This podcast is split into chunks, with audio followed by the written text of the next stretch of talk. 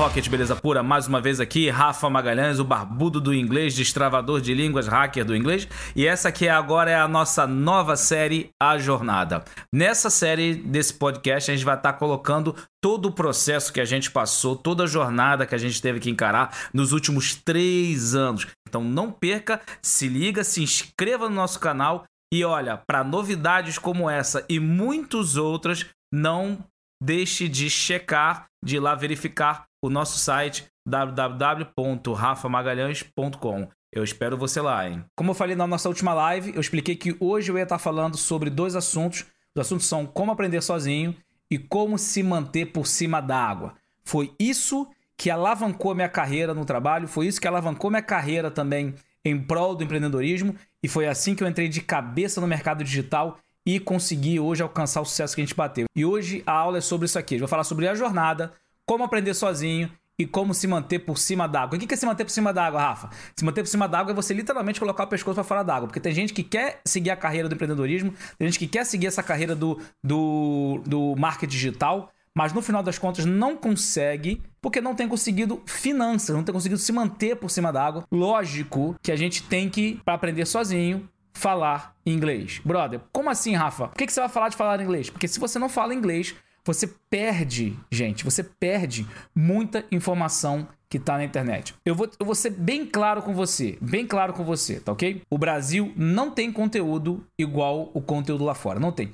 Nós temos pessoas melhores do que lá fora até. Nós temos pessoas fantásticas aí na internet com conhecimento muito maior do que muita gente lá fora. Eu tenho tem pessoas aqui no Brasil que tiram mais onda do que, por exemplo, Tony Robbins. Muito mais onda do que o Tony Robbins, porque o Tony Robbins, ele alcançou o que ele é porque ele era um dos poucos na época fazendo o que ele fazia. Hoje em dia, você competir no meio desse tanto de gente que teoricamente imita o Tony Robbins e você conseguir sobressair, brother, hoje no Brasil a gente tem coaches ou profissionais que são extremamente melhores do que o Tony Robbins em si, mas a galera não acompanha, não valoriza, porque teoricamente o que vem de fora é melhor. E no caso aqui do falar inglês, não é que do que vem de fora é melhor. Só que eu analisei, cara. Eu tô vendo a internet aí, tô pesquisando esse negócio, analisando pessoas que estão entregando. E, cara, não tem gente ensinando o que você aprende lá fora. Os caras realmente estão entregando conteúdo de qualidade de forma gratuita. Tem gente lá fora colocando conteúdo de qualidade. Eu peguei conteúdo de qualidade esses dias no TikTok. No TikTok, gente entregando dicas em 15 segundos, o cara entregando dicas fantásticas que eu anotei, já fiz dinheiro com a dica do cara. Aí o cara fala assim: tá, Rafa, mas esse cara te dá dica de graça, qual a intenção dele? A intenção dele é que eu compre o produto dele. A intenção dele é que eu entre no projeto dele. Só que como a gente vai aprender agora que quando você consegue aprender sozinho, você consegue, já que você fala inglês e pega essa dica de graça dele de 15 segundos, porque você fala inglês, os criadores de conteúdo em inglês, eles estão entregando conteúdo de qualidade tão absurda e estão competindo entre si tão grandiosamente, porque os caras lá estão fazendo cada. Assim, é muita gente na internet nos Estados Unidos, na Inglaterra, na, em outros lugares do mundo, na Índia, por exemplo, na China, entregando conteúdo em inglês. Não tem como competir, brother. Nós somos apenas 290 milhões de pessoas falando português no mundo. Tô falando de brasileiros, cabo-verdianos, angolanos, portugueses e todos os outros estrangeiros que aprenderam a falar português porque casou ou namora com algum brasileiro ou alguém que fala português. Ou trabalha para alguma empresa e decidiu aprender a falar português, ou mora no Brasil, em Portugal, e resolveu aprender a falar português. Somos 290 milhões de pessoas falando português no mundo. Cara, somos 2,2 bilhões de pessoas falando inglês no mundo. Naturalmente, você vai ter 10 vezes mais pessoas, quase 10 vezes mais pessoas falando inglês na internet. Então você vai ter 10 vezes mais conteúdo de qualidade, porque você vai ter 10 vezes mais competição na internet. Então, falar inglês, cara, para aprender sozinho, tem que falar inglês. Só que eu não vou estar tá mostrando para vocês aqui como falar inglês, etc, porque isso aí você já tem um treinamento meu, eu já tenho bastante conteúdo entregar, que, que eu entrego em relação a isso. Então, vamos focar aqui agora no autodidatismo. Perfeito? Então, quando você vem em autodidatismo, rapidamente você está vendo aqui, eu estou falando de como aprender, como aprender sozinho e como aprender mais rápido, beleza? Então, aprender sozinho, autodidatismo.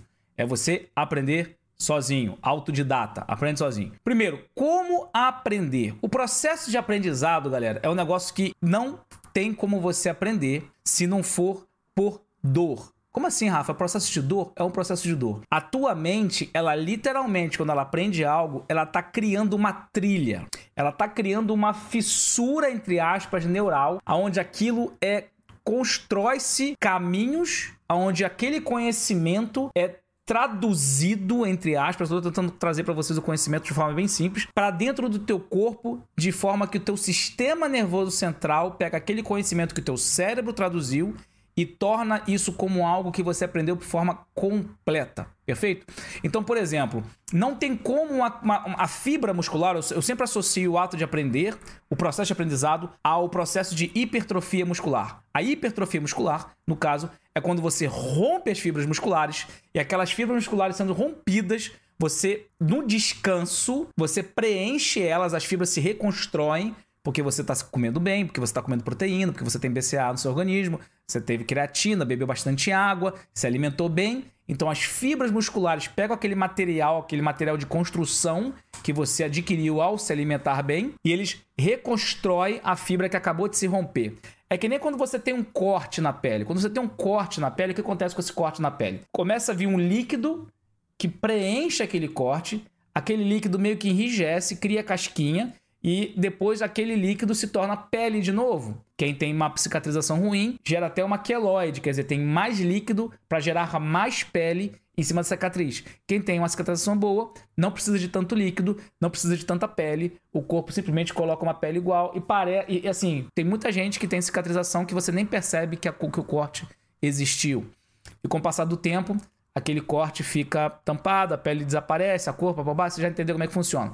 Aprender é exatamente a mesma coisa. Quando você aprende algo novo, houve um rompimento ali e aí existe um preenchimento. Desse preenchimento é que a gente chama de construção da ponte neural. Quando você constrói uma ponte neural, você aprendeu algo novo. Essa construção ela pode se tornar permanente, uma memória de longa duração, ou pode ser algo que apenas você pegou naquele momento, aprendeu rapidinho, daqui a pouco você esqueceu. É uma pontezinha muito frágil que logo, logo se perde e você. É, e aquilo fica um conhecimento perdido, você não, você não usa aquilo. Então, alguém que você foi apresentado na rua, um, alguém que passou na rua, falou: Ah, meu nome é João, e passou um tempo, você esqueceu que o nome do cara é João, você até esquece que aquele cara pessoa existiu então, esse aprendizado de ter aprendido que o nome do cara era João não foi algo pertinente, não foi algo importante. Quanto mais profundo for o aprendizado, quanto mais longo for o aprendizado, maior energia gasta e emoção. Quando eu falo de energia, estou falando de emoção que você coloca naquele aprendizado. A memória de longa duração normalmente é uma ponte neural construída com uma camada de gordura em volta. O que, que os antigos faziam para preservar carne antigamente? Eles pegavam a carne e colocavam dentro de um balde de banha. A banha mantia a carne preservada. Quando você cria uma memória de longa duração, é uma ponte neural com uma camada de gordura. É simples assim. Ponte neural com camada de gordura é igual memória de longa duração.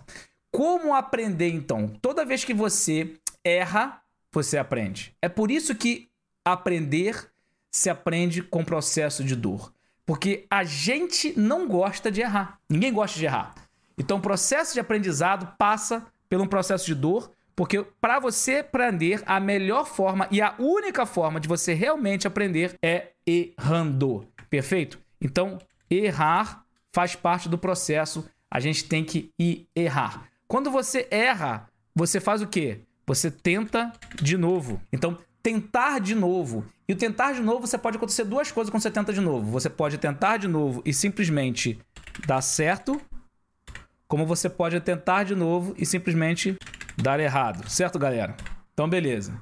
Então, se dá certo, ótimo. Se deu errado, o que, que você faz? Tenta de novo, beleza? E assim vai.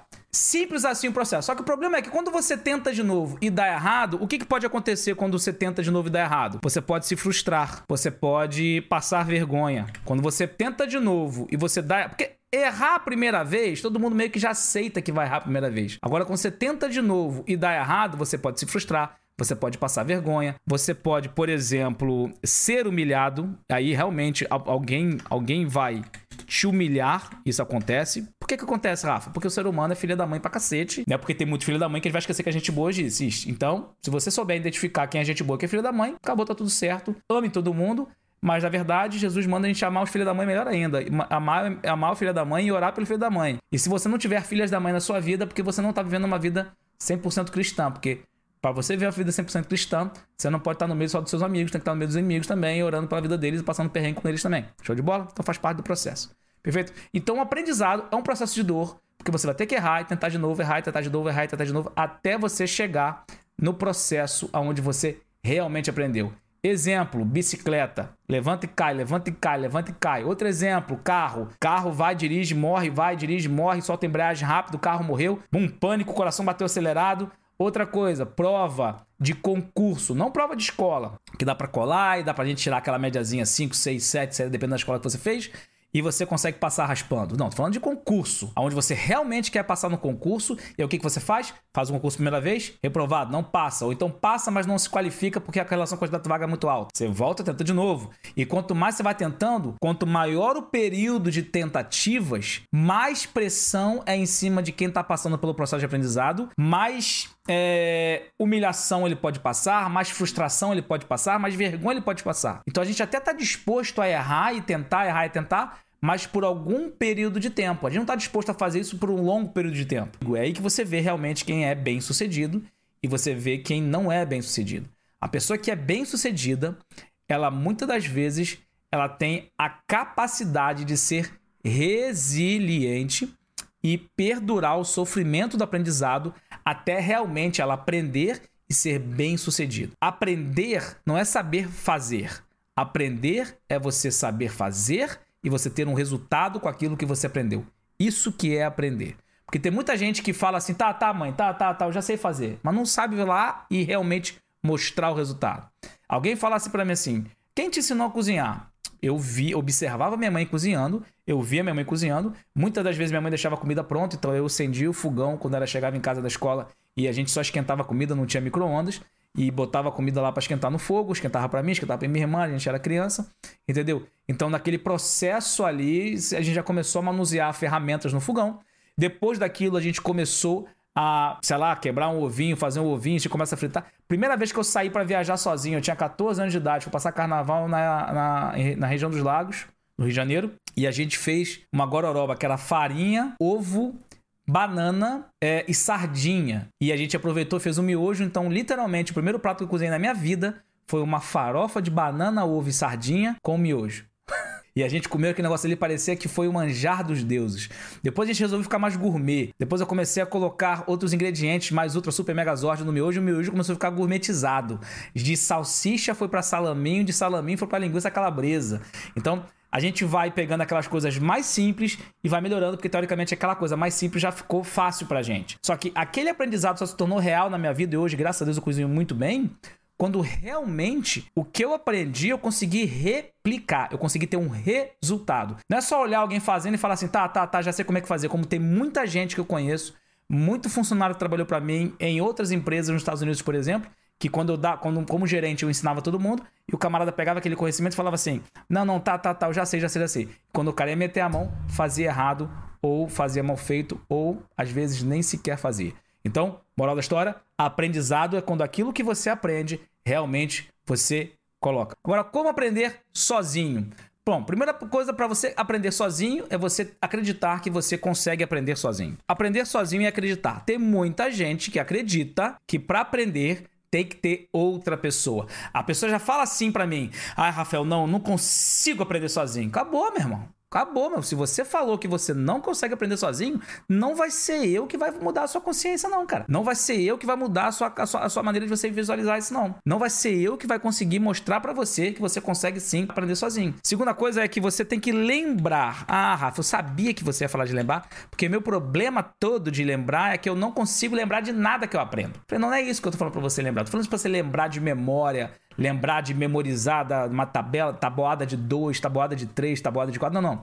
É você lembrar que você um dia lá atrás aprendeu sozinho. Você era uma criança, a não ser que você tenha nascido de gêmeos, a não ser que você tenha um irmão gêmeo, uma irmãzinha gêmea, cara, você foi uma criança sozinha dentro da sua casa. E naquele universo seu, naquele seu mundinho, a única criança que tinha ali era você. Ah, não, Rafa, mas eu fui pra escola. Antes de ir pra escola, só você que tava ali. A não ser realmente que a tua família foi uma família muito grande e tinha um monte de primo e prima e todo mundo resolveu nascer junto, né? Porque tem muita família que é assim. Mas se não foi esse o seu caso, você sim passou por um processo de aprendizado sozinho. Você sim teve que aprender a se comunicar sozinho com a sua mãe e com o seu papai. Você sim, quando era pequenininho, criou uma linguagem só sua, aonde seu pai e sua mãe teve que aprender para poder conseguir se comunicar com você, Você chegar pra papai e falar assim: mamãe, papá, papá, mamãe, peleba. Ah, você quer mamadeira, filho? Papá peleba na sua casa virou mamadeira. E seu pai e sua mãe aprenderam a traduzir o que você fala. E se chegasse qualquer outro adulto de qualquer outra região do mundo na sua casa e ouvisse você falar quando pequenininho, e falasse papá pepeleba, aí você fala o que que ele falou? Aí papai e mamãe já falam na hora. Não, não, ele falou que ele quer mamadeira. Aí você, caraca, papá peleba é mamadeira? É mamadeira, aqui em casa é mamadeira. Fazer o quê? Se você conseguiu criar uma língua sozinho, você consegue aprender sozinho. E muitas das coisas, por exemplo, que você teve que aprender sozinho foi você aprendeu a jogar bola sozinho. Como assim, Rafael? Eu joguei bola com os moleques na rua. Falei, beleza, mas eles. Eu me lembro muito bem disso porque eu passei um perrengue para aprender a jogar bola. E, aliás, eu não aprendi a jogar bola porque meu pai era síndico do prédio e proibia de jogar bola. Então, quando tinha bola para jogar, ninguém queria chamar o filho do síndico, porque teoricamente não podia jogar bola. Então, eles não queriam jogar comigo bola. Então, eu não joguei bola quando era moleque no prédio. Mas tudo bem, tá tudo certo. Agora, quando eu for aprender judô, mesmo que tinha um professor na frente ali, você tá ali observando a si mesmo. O processo, mesmo com o professor, é um processo muito de você observar a si mesmo, você analisar o que você tá passando, aprender sozinho. Aliás, aprender coletivamente é um processo de estar tá todo mundo sozinho aprendendo ao mesmo tempo. Rafa, mas quando eu tô com outras pessoas, as pessoas me explicam e elas me mostram. Eu falei, quem te disse que você vai aprender sozinho sem ninguém te explicar? É lógico que você vai ter pessoas te explicando. É lógico que você vai ter gente te explicando. Mas pera, o que significa aprender sozinho? É que você não vai ter ninguém te cobrando. Então, aprender sozinho é você não precisar de ser cobrado. Olha o problema começando a se instaurar na cabeça do meu querido amigo brasileiro. Cara, eu contratei um personal trainer agora para trabalhar com a minha mãe, personal trainer. Eu contratei um personal trainer para ela. É, é, muito interessante a maneira como ele dá aula. Ele tá dando aula de via como pela internet. Ele, personal trainer, lá do Brasil, tá todo segunda, quarta e sexta, entra no Zoom. Olha que tecnologia do caramba. E a minha mãe aqui na sala aqui, fazendo todos os exercícios que ele faz para fazer, ele coordena, ele controla, ele, se ela estiver fazendo errado, ele vai lá e corrige a câmera aqui, que a nossa câmera pega bem. Então, tipo assim, é um negócio bem legal. O que que acontece com isso, cara? O, o personal trainer é muito bom porque ele tá ali te dando uma motivação. E engraçado que até o próprio personal trainer, ele não tem um outro personal trainer pra indicar ele. Ele que vai lá ele mesmo e vai na academia, vai treinar e vai malhar e vai, se, vai ser focado naquilo que ele entrega, né? Aprender sozinho é não precisar ser cobrado. Rafa, como aprender mais rápido? Isso é uma coisa para nossa próxima live. É isso aí, Rocket. Esse aqui foi mais um episódio do A Jornada. E para você não perder os próximos episódios, não deixe de verificar rafamagalhães.com, www.rafamagalhães.com e se cadastrar lá para você estar tá sempre atualizado das nossas novidades.